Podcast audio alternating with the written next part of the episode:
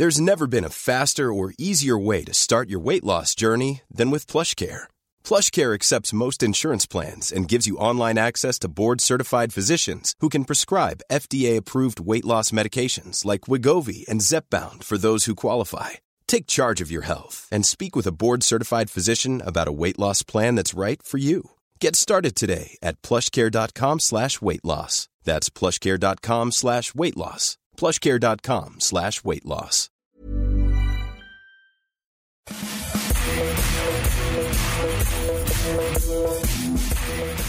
Bonjour à tous, bienvenue dans le FC Stream Team, je suis Maxime Dupuis. Il faut savoir une chose, c'est que Martin il a une vie passionnante. Lorsqu'il n'est pas au bureau, bah, il se promène dans la rue avec le secret espoir d'être abordé reconnu pour son talent et sa verve. Cette semaine, alors qu'il arpentait les rues d'une ville de la proche couronne, dont je tairai le nom, un inconnu l'a fixé longuement. Eye contact. Martin s'est dit, purée, c'est bon, je vais signer mon premier autographe. Le gars lui a dit, oh, euh, salut Maxime quelle ne fut pas la déception de Martin qui avait été pris pour un autre, moi en l'occurrence. Quelle ne fut pas sa déception aussi quand la personne a longuement cherché son prénom pour jamais le trouver, finir par lui dire Ah oui, euh, c'est euh, assez Monnier. Bref, il n'y a rien qui allait parce que Martin tient à ce qu'on l'appelle Mosnier. Et vous savez pourquoi? Parce que, et là je le cite, Martin explique à chaque fois que c'est Mosnier avec un S comme splendide. Là, le S, c'était plutôt pour somme. Un somme qui n'avait pas lieu d'être. Parce qu'au fond, enfin, il était moi. Enfin, un quart de seconde. Ma grande sagesse, mon calme olympien, ma chevelure féline, mon teint allé, ma taille de guêpe, il aurait dû en profiter. Il ne l'a pas fait. Pas trop déçu, Martin, avec le recul? J'étais absolument défait, effectivement. J'ai eu du mal à m'en remettre. Parce que euh, qu'on euh, me confonde avec quelqu'un d'autre.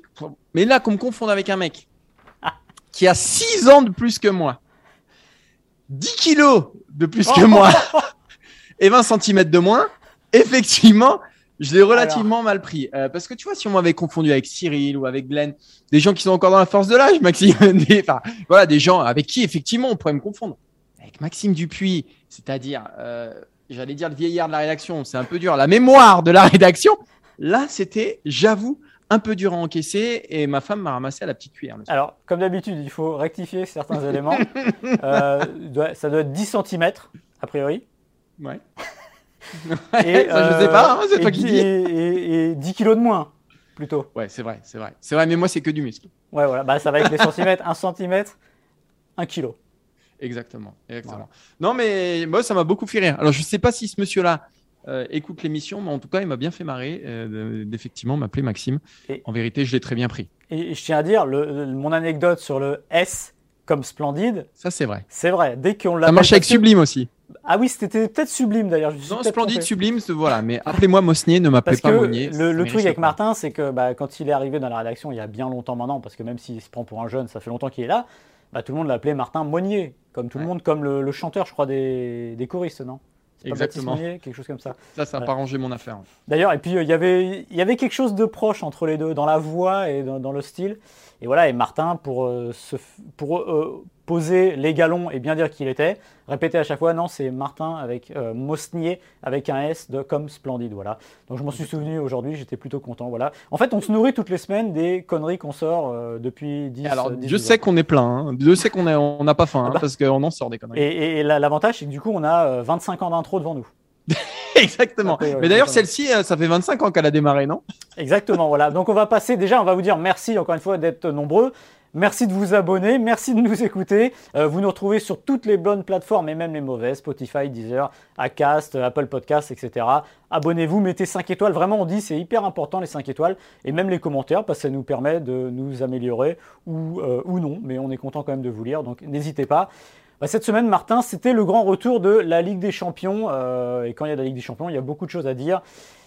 Et le PSG nous a bien aidé parce que le PSG a complètement raté son match à Bruges. Et évidemment, on va se poser la question, non pas du terrain, mais on va aller faire un pas de côté, aller vers le, banc et se poser la question si Pochettino, plus que ceux qui sont passés avant lui, est vraiment euh, l'homme qu'il faut à ce PSG-là. On peut avoir un doute. On continuera avec euh, bah, la Ligue Europa pour le coup et Marseille et on s'interrogera sur le cas Steve Mandanda qui a perdu sa place de titulaire lors des deux derniers matchs, hein, supplé par euh, Paul Lopez. On se demandera si ça sent pas un peu la fin injuste pour, euh, bah, pour le joueur le plus capé sous le maillot de Marseille. Et on terminera avec un sujet qu'on aime bien, avec le FC Barcelone. Ouais, eh ben, il n'y a plus Antoine Griezmann, mais on peut toujours parler du FC Barcelone. Voilà. On va se poser la question si le FC Barcelone a touché le fond et surtout comment le FC Barcelone et dans combien de temps le FC Barcelone peut espérer remonter à la surface. Euh, le match de mercredi en Ligue des Champions a, euh, comment dire, fait apparaître au grand jour ce qu'on attendait, c'est-à-dire qu'ils n'ont pas fait le poids face au Barça. On a de gros doutes pour face, ce au, Bayern. Euh, face au Bayern, pardon, 3-0. On a de gros doutes pour ce FC Barcelone qui est vraiment loin de sa splendeur passée et qui aura sûrement du mal à repartir euh, d'ici les prochains mois. Mais on va en parler dans la troisième partie de l'émission. Mais tout d'abord, on va parler de Mbappé, de Neymar, de Messi, du PSG, de Bruges un partout pour une ouverture en Ligue des Champions. C'était la première fois que le trio était euh, aligné ensemble. Euh, je vous fais un tout petit résumé du match, très peu d'intensité. Les trois de devant ne courent pas, du moins tant qu'ils étaient les trois ensemble, parce que Mbappé a dû sortir blessé. Euh, une équipe coupée en deux avec sept, types derrière qui défendent et ont du mal à trouver les trois de devant qui attendent le ballon. C'est schématique, mais c'est un peu ça. Et à l'arrivée, bah, un non-match et Pochettino qui il est arrivé, ok, il y a moins d'un an, mais il est déjà pas champion de France. Et ce qui s'est passé mercredi laisse penser que, Martin, je ne sais pas si tu es d'accord avec moi, que les choses n'ont pas vraiment changé au PSG malgré ce qu'on pouvait imaginer. C'est assez, assez curieux de, voir euh, l'espèce de continuité du PSG sous QSI euh, sur les interrogations, les interrogations pardon, qu'on, porte sur cette équipe, sur ses limites aussi c'est un peu toujours la même chose. On prend Ancelotti, on prend Emery, on prend Tuchel, on prend Pochettino. Ce sont des entraîneurs qui, en règle générale, quand même, n'ont pas un effectif qu'ils ont choisi. Ça, c'est une première chose. Et qui sont face à des joueurs euh, bah, qui font parfois un peu ce qu'ils veulent. Et, tous les principes de ces coachs-là, ils ont été pris pour ces principes-là quand même, hein, j'ose espérer. Tous ces principes se heurtent à cette limite qui est quand même énorme, à savoir bah, qu'ils n'ont pas choisi les joueurs qui pourraient euh, mettre en pratique euh, les pensées de ces entraîneurs-là. Et donc, ils tournent un petit peu en rond, ils se heurtent à des murs, ils se cognent la tête, les entraîneurs du PSG. C'est un peu toujours la même chose. En gros, ils ne peuvent pas faire ce qu'ils veulent. Est-ce qu'on voit une, différence fondamentale euh, entre le PSG d'Emery, celui de Tuchel ou celui de Pochettino? Est-ce qu'il y a quelque chose qui nous saute aux yeux? Est-ce qu'il y a une patte Tuchel, une patte Emery ou une patte Pochettino dans ce PSG-là moi, j'ai du mal à la distinguer, alors que dès qu'ils s'en vont ou avant qu'ils arrivent, là, ça saute aux yeux. Donc ça, c'est quand même un premier indice. Euh, c'est une histoire qui se répète. Et quand, je, quand je, regarde le match de Bruges, ça me rappelle un match que j'étais allé voir au, Stade du Ray. vous imaginez, ça date. Stade du Ray.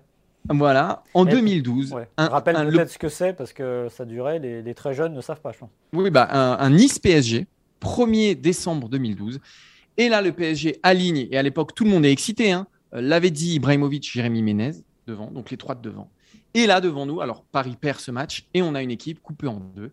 Et c'est tout le débat de l'automne et de l'hiver autour de ce PSG d'Ancelotti, une équipe coupée en deux avec les stars devant. Alors, c'est pas les stars d'aujourd'hui, hein, c'est des stars. Bon, il y a quand même Ibra, mais, mais c'est pas, c'est pas le même standing, mais tout de même, c'est les mêmes problématiques. Et on a l'impression que c'est un club qui tourne rond. Ça ne présage rien de ce qui va se passer euh, au printemps prochain, mais malgré tout, c'est toujours les mêmes interrogations et j'ai l'impression que Pochettino est un peu désœuvré face à ça. Ouais, on a, tu parlais de, de, QSI, mais c'est peut-être l'ADN de ce PSG QSI, c'est un club de stars. Simplement, dans les hiérarchies d'importance dans ce club-là, je pense que les stars, les immenses stars, parce qu'il faut rappeler qu'il y a quand même Neymar, il y a Messi et Mbappé, bah, sont peut-être un peu plus importantes que le type qui est sur le banc, quel qu'il soit, et que ce type sur le banc, du coup, a plus de mal à manœuvrer les joueurs. Tu l'as dit, c'était la première à Bruges. Euh, ils jouaient pour la première fois ensemble. Au fond, c'est normal que ce soit pas parfait. Ce qui n'est pas normal, c'est qu'on soit à ce point d'imperfection. Parce que ce qu'on a vu, c'est pas un manque de lien entre les trois c'est quelque chose de plus global. C'est-à-dire que c'est un truc qu'on savait déjà, c'est que ce pas les joueurs qui défendent le plus. Bah là, ils sont trois à ne pas défendre. Et là, il n'y a même pas. Alors Neymar l'a un peu plus fait. On reparlera de Neymar un petit peu après, mais c'est pas folichon. Et euh, c'est rare d'avoir cette impression-là d'une équipe où il y a, on a l'impression d'être dans, dans un urban quand vous jouez avec les copains, il y en a trois qui attendent le ballon devant, il faut leur filer et après ils se débrouillent. Le problème c'est que là c'est du football professionnel, que le ballon n'arrive pas forcément, parce qu'en plus ce qu'il y avait au milieu, bah, c'était pas forcément euh, parfait pour ça, et euh, que justement il n'aidait pas à défendre, donc Bruges se trouvait souvent en position favorable. C'est pas normal que sur ce match, Bruges ait plus euh, d'occasions et soit même meilleur le Paris Saint-Germain. Maintenant, ça sera peut-être réglé, mais je pense qu'il y a un problème qui est lié à ce triptyque-là, c'est que ce ne sont pas des joueurs qui défendent tout simplement. On l'a vu ailleurs.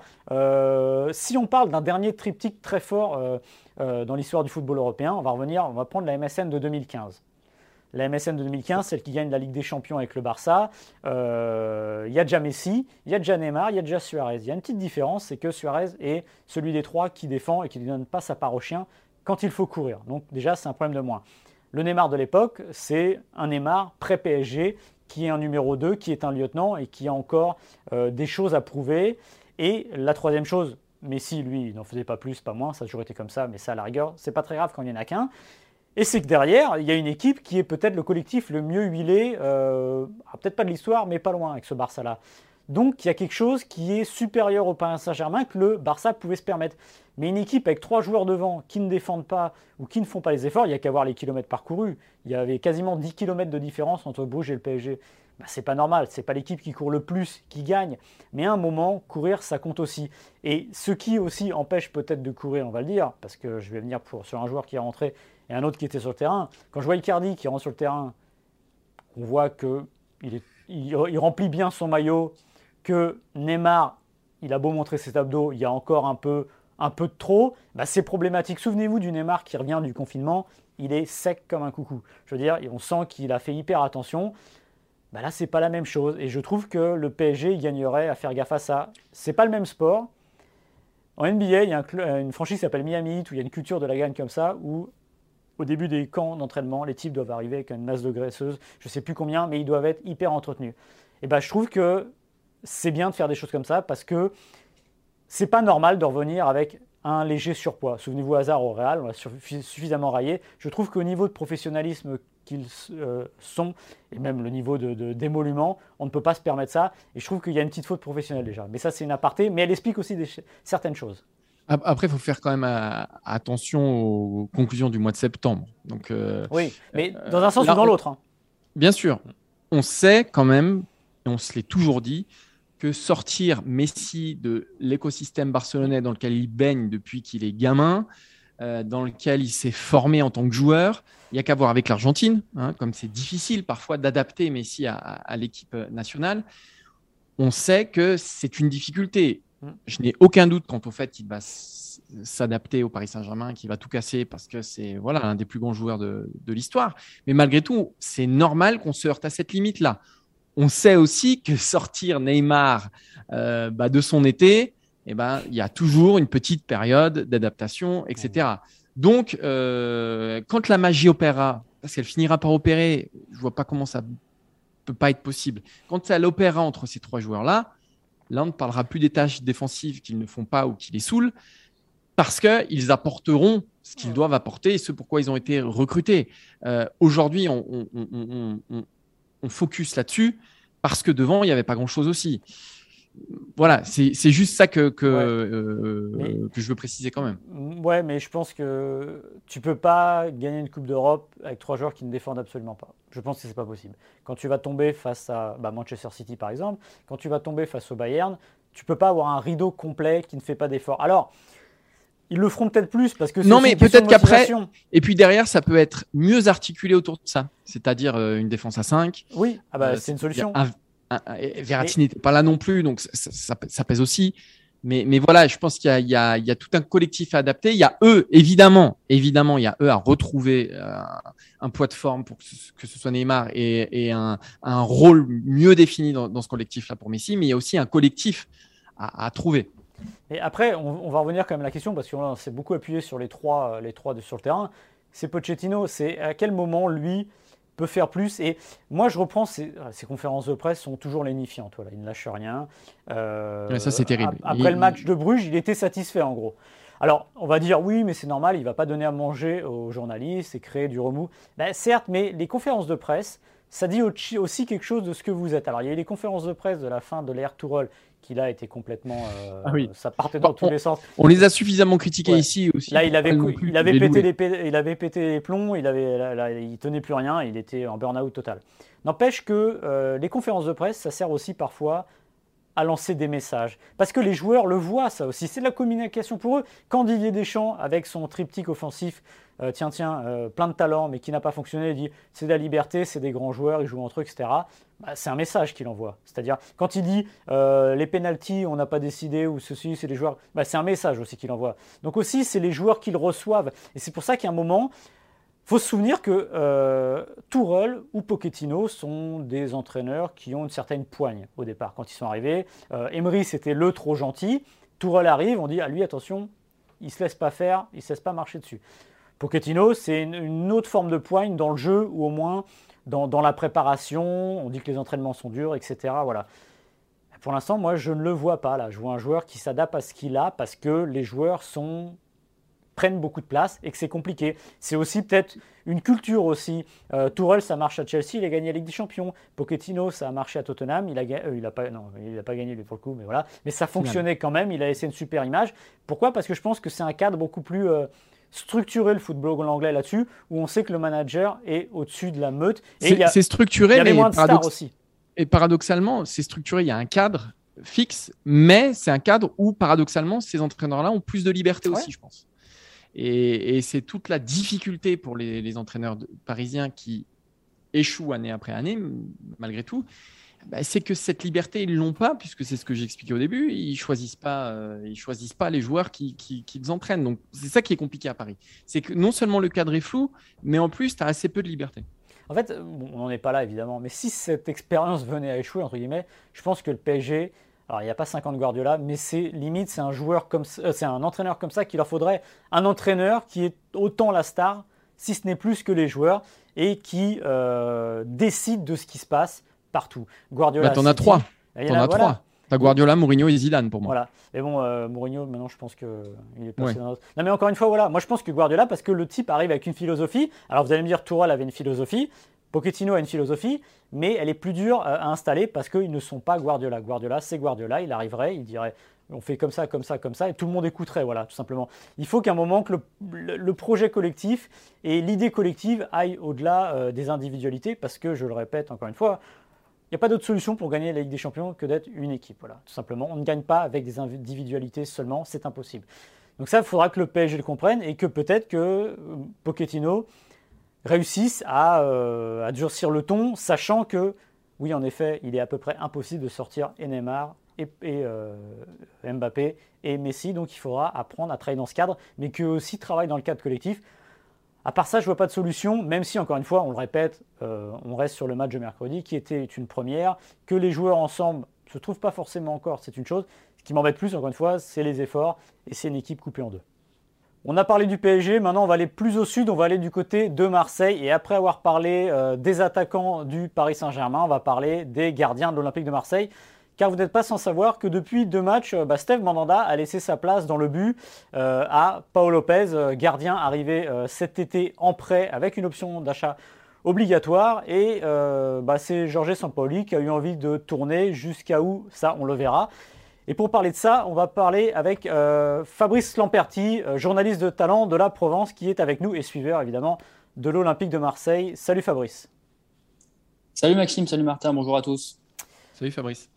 À Monaco ou à Moscou, euh, bah, on n'a pas vu Steve Mandanda dans les bus, ce qui fait quand même tout drôle, puisqu'on ne va pas rappeler que Mandanda est le joueur le plus capé de l'histoire de l'Olympique de Marseille, que c'est d'ores et déjà une légende du club, mais que là, on a l'impression que petit à petit, il est un peu mis au rebut par Jorge Sampaoli, J'imagine, Fabrice, que ça fait bizarre vu de Marseille. J'imagine aussi que ça fait bizarre au principal intéressé. Ouais, c'était vraiment un, vrai événement hein, que, l'on a vécu à Monaco puis à Moscou. C'était d'autant plus surprenant qu'à Monaco, personne ne l'avait vraiment vu venir. Euh, on avait interrogé euh, Paoli en conférence de presse avant le déplacement à Monaco. Il avait, euh, nous avait dribblé, hein, avec le recul, on peut le dire. Il nous avait dribblé en nous disant que la décision n'était pas été prise et que ça viendrait sans doute un jour, mais peut-être pas tout de suite.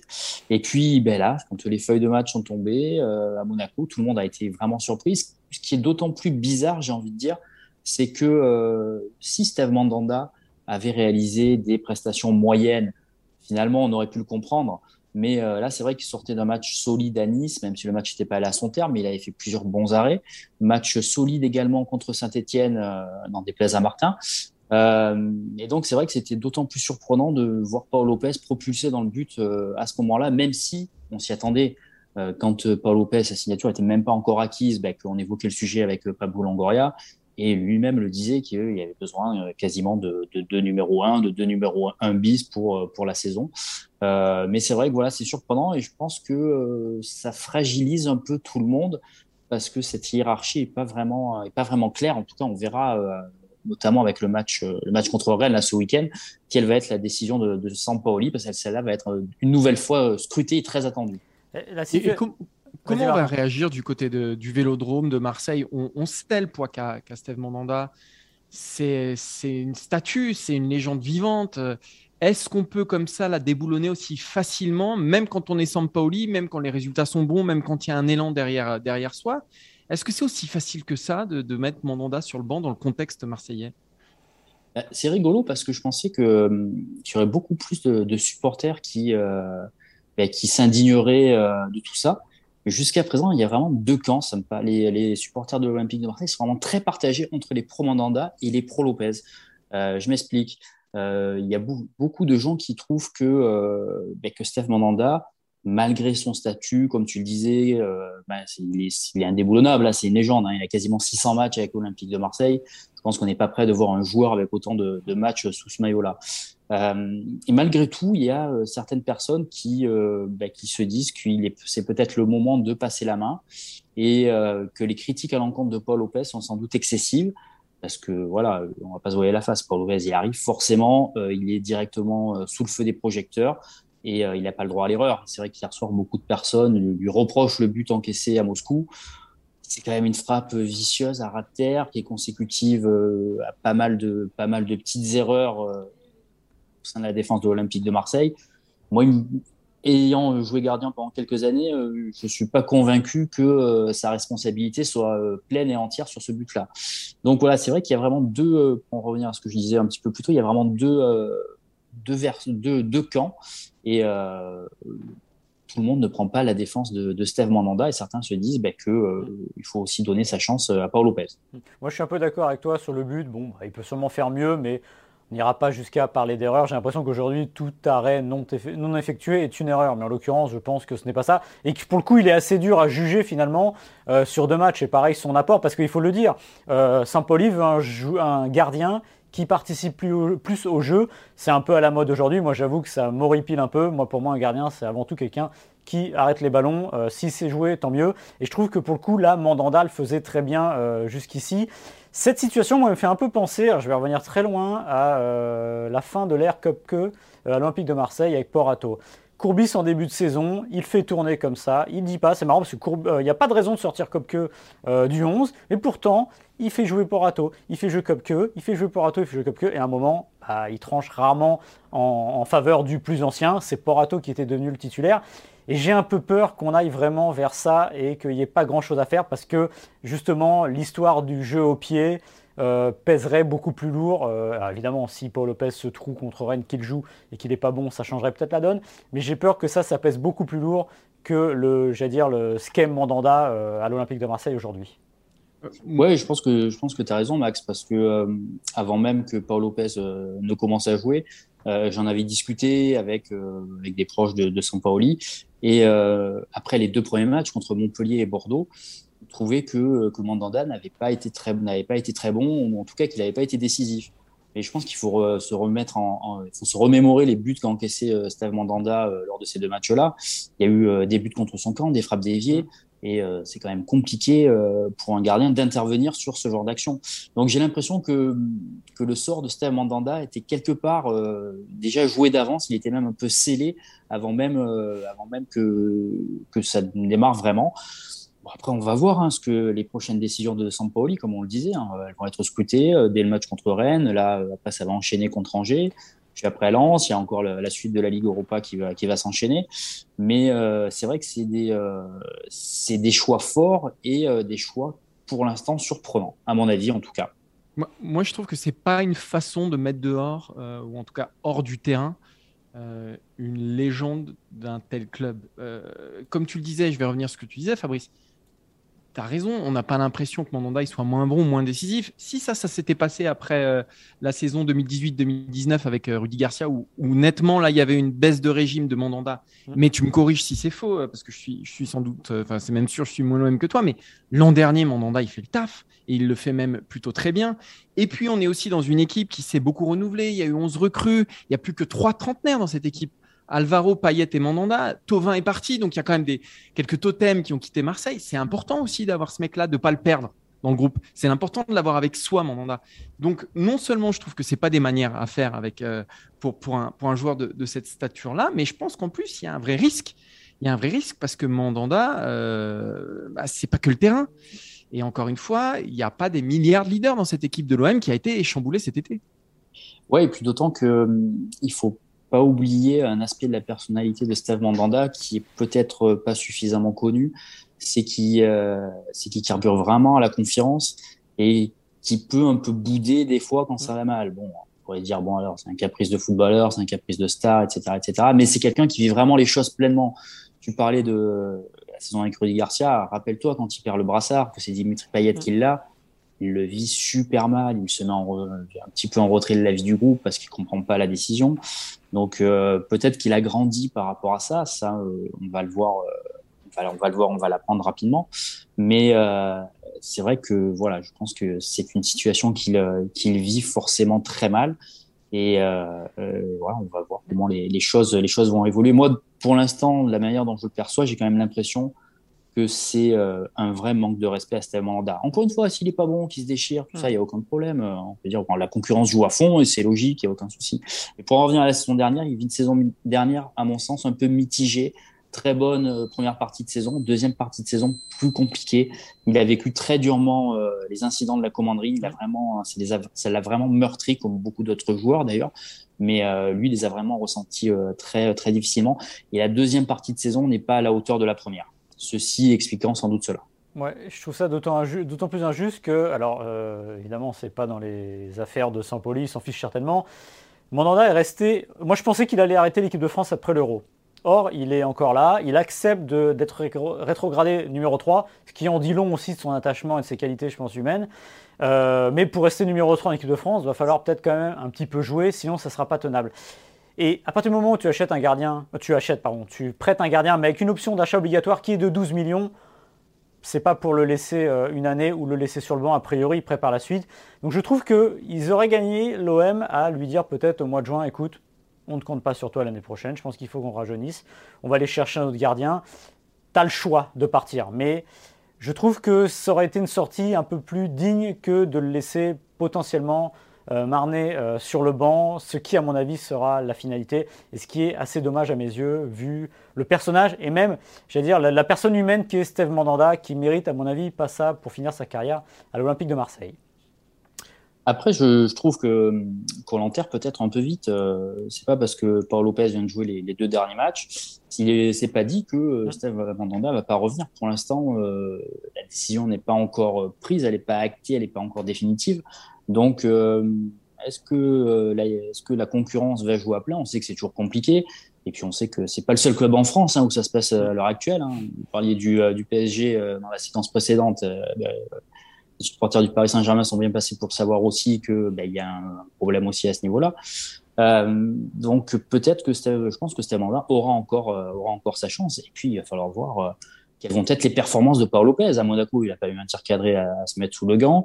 Euh, à Moscou, euh, difficile à juger également. Donc il faudra voir quand il y aura un peu plus, quand il aura un peu plus d'occasion de se mettre en évidence. Et puis on sait qu'avec le jeu olympique de Marseille qui penche vers l'avant euh, de manière euh, de manière assez nette, on sait qu'il sera forcément sollicité euh, assez rapidement et assez souvent.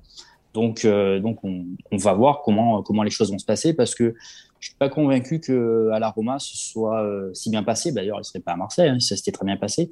On a beaucoup mis en avant son euh, un mental défaillant et juste et un jeu au pied qui n'était pas forcément à la hauteur. Donc, euh, bah, écoutez, je pense que les, les, prochaines rencontres vont être riches d'enseignements à ce niveau-là. En tout cas, tu avais quelque chose à rajouter, Maxime Non, non, pas du tout. Parce que la, la vraie info, c'est que tu as joué gardien de but, Fabrice. Donc, si vraiment ça se passe pas bien avec les deux, il y a une troisième option à Marseille. Ah, j'ai fait mon jubilé, c'est bon, c'est fini. Tu as dit, je te verrai. Alors, au Vélodrome devant 60 000 personnes, ça va être très très chaud de débuter dans les buts quand même. Hein. ouais. J'ai fait le Vélodrome déjà, mais euh, il n'y avait personne. Ah C'était beaucoup plus simple. Et dans les petits buts. Ouais. Ouais, ouais, ouais. Alors, qu'est-ce qui est le plus dur Ou le plus dur? C'est jouer dans les grands buts au Vélodrome ou jouer dans les petits buts avec 60 000 personnes? C'est une vraie question. C'est une vraie question, mais bon, je pense que je pourrais jamais vraiment te, te répondre à ce niveau-là, ouais. Il faut toujours croire en son étoile et en son rêve. C'est pas impossible. Merci Fabrice. On va franchir la Méditerranée pour aller euh, vers un autre port euh, de l'Europe qui s'appelle Barcelone, le port de l'angoisse actuellement, puisque Barcelone est euh, bien à la ramasse. C'est un peu ce qu'on craignait pour le Barça. Il y a eu le départ de Messi, il n'y a plus d'argent, une dette colossale. et sur le terrain, bah, évidemment, c'est pas terrible parce que finalement, ce Barcelone-là est celui de l'année dernière, moins Messi, moins Griezmann, même si Griezmann, il y aurait beaucoup à dire. Oui, mais plus Luc de Jong quand même, Maxime.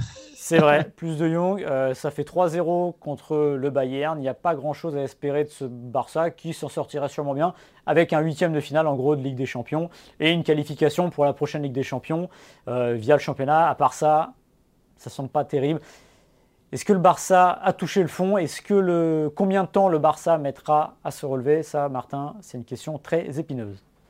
C'est une question très épineuse. Euh, j'ai regardé les unes des journaux catalans aujourd'hui. Et je crois que c'est sport. J'ai vu la une de sport. Et là, je me suis dit que le Barça était vraiment, vraiment dans la panade. En une, en gros, c'est euh, Dembélé et Fati. Et euh, le quotidien nous dit que en gros, c'est les, les espoirs qui, l'espoir qui reste au FC Barcelone. Donc, quand on en est à se dire que la solution pour le FC Barcelone, hein, donc on parle de l'un des deux plus grands clubs du 21e siècle, avec le Real. Quand on est à se dire que la solution pour un club de ce standing viendra de Fatih ou Dembélé, soit d'un gamin qui n'a encore pas prouvé grand-chose, Fatih il est mm. plein de promesses, mais il n'a encore rien prouvé, ou d'un autre qui est très très souvent blessé, qui est au club depuis 4 ans et qui a jamais fait passer un quelconque cap à ce club-là, alors là on peut se dire que le FC Barcelone est vraiment vraiment dans la panade. Euh, le FC Barcelone aujourd'hui, j'ai déjà eu l'occasion de le dire, pour moi, c'est une coquille vide. C'est-à-dire qu'il y a l'emballage, il est fantastique. Le FC Barcelone, avec tout ce que ça charrie comme émotion, comme souvenir, comme nostalgie. Mais quand tu grattes à l'intérieur, il n'y a absolument plus rien. Voir un effectif du FC Barcelone en attaque composé de, là aussi je vais peut-être me répéter, mais peut-être que c'est une obsession, mais malgré tout, de Martin Braithwaite et de Luc de Jong, est-ce que c'est normal? Est-ce que c'est normal que la plus grosse star de cet effectif, le meilleur joueur de cet effectif, ce soit Memphis de paille C'est-à-dire un très bon joueur de, allez, on va dire très bon club, mais ce n'est pas un ballon d'orisable. Il ne fait pas partie des 20 meilleurs joueurs du monde. Et on sait très bien que Memphis de paille n'est pas euh, encore, peut-être que ça viendra, quoi que j'ai un doute, mais n'est pas encore construit pour euh, soutenir les ambitions de l'un des plus grands clubs du monde. Voilà, c'est tous ces petits signes qui montrent que aujourd'hui le FC Barcelone, c'est même plus une dégringolade, c'est vertigineux. C'est vraiment vertigineux ce qui se passe au FC Barcelone. Alors, c'est saison après saison, mais je dirais que celle-ci, euh, elle fout vraiment les jetons. Bah, Est-ce que c'est normal? Oui, bah oui, oui, parce que quand tu fais n'importe quoi pendant 10 ans, euh, alors il y aura beaucoup à dire. On pourrait. Je sais pas si c'est rassurant en tout cas. Oui, il y a quelque chose de rassurant. Alors, je vous entends, les supporters du FC Barcelone, vous, auriez un peu raison de me dire ah oui, mais le PSG, City, les règles du fair play financier, oui, c'est vrai c'est pas forcément mieux.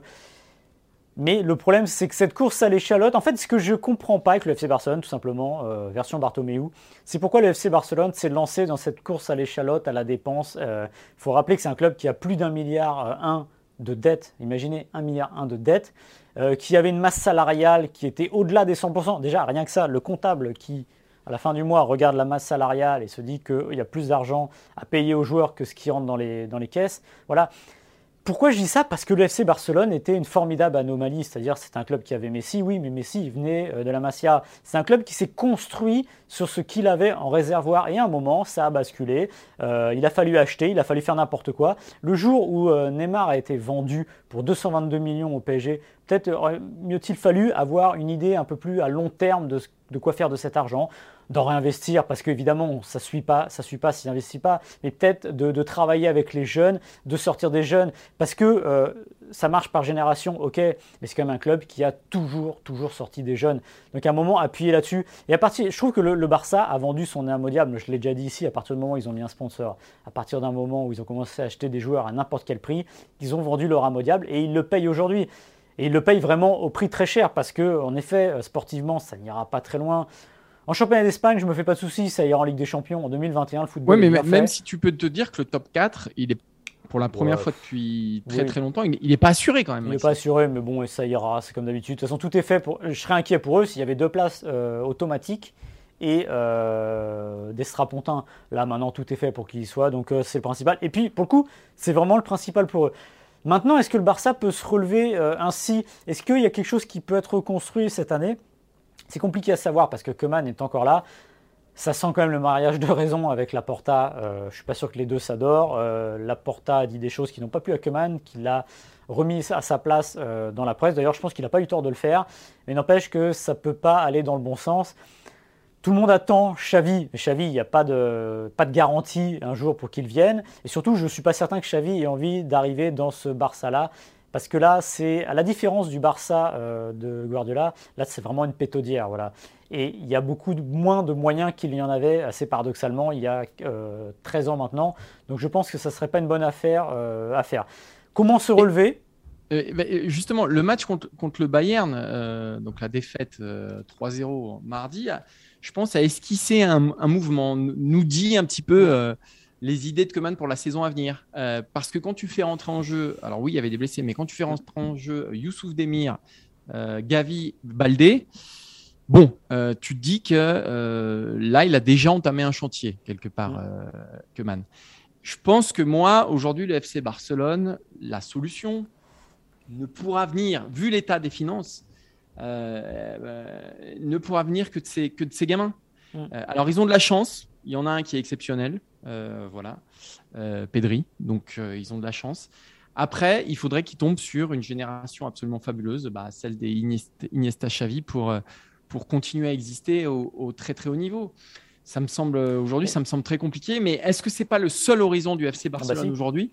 Quand on est à recruter Luc De Jong, je pense que autant faire jouer les jeunes. Oui, exactement. Je pense qu'à un moment, il vaut mieux dire, avec ce que je viens de dire, je pense que alors Barça, il y a une pression évidemment, mais il faut redémarrer de toute façon de zéro. Euh, prenez la fin des années 80, ça ne marche plus. Cruyff arrive. Les jeunes. fin, des... Ouais. fin des, années 90, début des années 2000, ça ne marche pas. Van Gaal, bon, Van Gaal, c'était un peu différent. Euh, euh, Dugarry, ce n'était pas forcément ce qu'il fallait pour relancer. Mais n'empêche que c'est une période où va naître euh, Xavi, par exemple. Voilà. Il faut juste, euh, c'est le problème aujourd'hui, de prendre un peu de temps pour dire ben, on va redémarrer. Évidemment, Guardiola, c'est la formidable exception.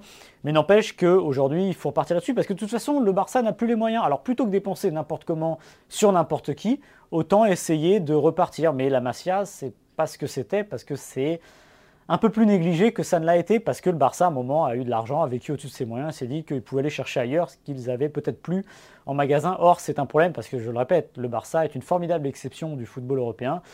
Elle a un formidable centre de formation à la base et c'est là-dessus qu'elle devrait toujours s'appuyer. D'autant que là, pour moi, on est vraiment dans l'année zéro. C'est-à-dire mm. qu'effectivement, ça fait très très longtemps euh, que ça va moins bien. On peut quasiment dire depuis la dernière victoire en Ligue des Champions en 2015, où ils ont très peu gagné depuis. Mais euh, là, la question a-t-il touché le fond? Il a, Pour moi, le Barça a touché le fond à partir du moment où Messi est parti. C'est-à-dire que là, on est forcé à Barcelone de reconstruire. On est dans l'année zéro du FC Barcelone. Mardi, c'était le premier match du FC Barcelone en Ligue des Champions sans Lionel Messi depuis des années et des années et des années. Donc, on est fatalement dans une année zéro. Donc, à mon avis, à mon avis, il a touché le fond. Voilà. Euh, parce que ça ne peut pas être pire. Tu ne peux pas vivre pire que de perdre le joueur, le, meilleur, le meilleur joueur de ton histoire, tout simplement. Et c'est là où j'en reviens à la construction avec les jeunes. Voilà. Pour moi, c'est le chantier qu'attend Keman, c'est le chantier que doit entreprendre Keman. Évidemment, ça ne veut pas dire mettre 11, 11 gamins, mais parce que c'est le FC Barcelone et ce que fait Puel à Saint-Etienne, euh, ne peut pas se le permettre euh, au FC Barcelone. Mais c'est en tout cas aller dans cette, dans cette trajectoire. -là. Je ne sais pas quand ça remontera, mais en tout cas, il y a du chemin. Il va falloir sortir les belles rames. bon courage à Ronald Koeman et la Porta pour remettre ce club au niveau. Je pense qu'on a fait le tour. Tout à fait, Maxime. C'est une émission de qualité. Je dois saluer ton professionnalisme, ton sens de la formule et justement et ton argumentation, tes arguments qui sont inépuisables, j'ai l'impression. J'ai l'impression qu'on peut faire une émission de 3h30. Euh, non, là, je pense que j'arrivais au terme de cette émission. Là, on était bien là. Et vous ne le voyez pas, mais allez le voir. Parce que c'est assez rare, pour être souligné, mais Maxime a mis une chemise aujourd'hui. Chemise. Une petite, petite chemise marron qui, quand même, installe les fonctions du personnage. On sent que Maxime, il s'est dit bon, attendez les gars. Ce matin, il s'est regardé dans la glace, il s'est dit je suis chef. À un moment, il faut quand même le montrer. Parce que je vous explique pas les zooms qu'on se fait quand on est en télétravail. Je sais même pas s'il est habillé en dessous de la caméra. Enfin bref, voilà.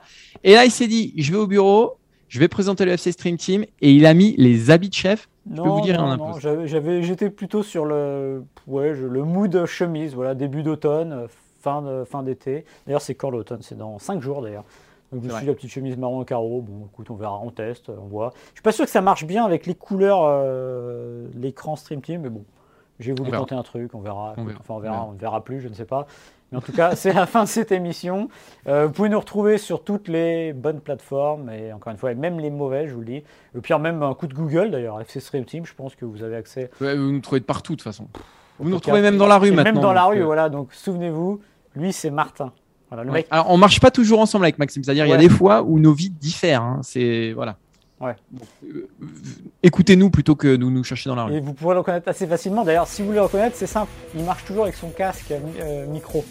C'est vrai. Dans la rue. Donc il y, a, y a un petit fil rouge qui dépasse, c'est Martin. C'est moi. Exactement. Il reste plus rien à dire, je crois qu'on a fait le tour. Cette émission n'a que trop duré. On dit merci à Seb merci. quand même. Merci à Seb, euh, à l'AREA, euh, Master MC Seb. Et, évidemment, merci à Quentin qui nous a fait tous ces beaux visuels et cet habillage derrière avec le petit stream team qui bouge assez lentement comme ça, c'est magnifique. Évidemment, pour le podcast, vous ne le voyez pas, donc venez nous voir sur la vidéo et vous regarderez ce petit stream team qui bouge. Il me reste à vous dire au revoir. Salut Martin et à la semaine prochaine. Ciao, à la semaine prochaine. Bye bye.